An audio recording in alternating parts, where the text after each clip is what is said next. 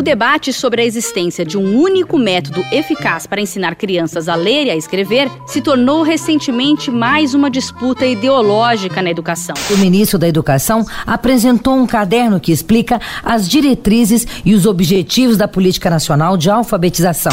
O governo defende o um método fônico que associa símbolo e som para ensinar crianças e jovens. Qual o problema?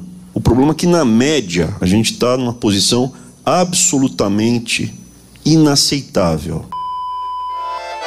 No Brasil, o cenário é gravíssimo. Atualmente, 50% dos estudantes de 8 anos não sabem ler. Mas algumas escolas fogem à regra. E é isso que eu, Renata Cafardo, vou te mostrar aqui no podcast Crianças que Leem.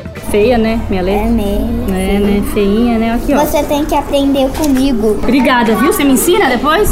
Te ensino tudo. O especial Crianças que Leem do Estadão vai apresentar em uma série de quatro podcasts como se aprende a ler e a escrever nos melhores exemplos de escolas públicas e particulares brasileiras. Bento é um menino que gosta de perguntar tudo que ele vê. Durante três meses, a gente foi a quatro cidades, assistiu aulas, conversou com professores, pais, crianças e especialistas. A gente conquista o aluno através da leitura, é uma, um momento de leitura prazerosa. A ideia é que você se sinta parte da história e que consiga compreender como o país pode, de fato, alfabetizar suas crianças, deixando de lado disputas teóricas e ideológicas. Por que você acha que é importante escrever e ler? Um, porque eu estudo em casa e estudo todos os dias para escrever para eu ser inteligente. Para você ensinar as pessoas é, que não sabem, para elas aprenderem.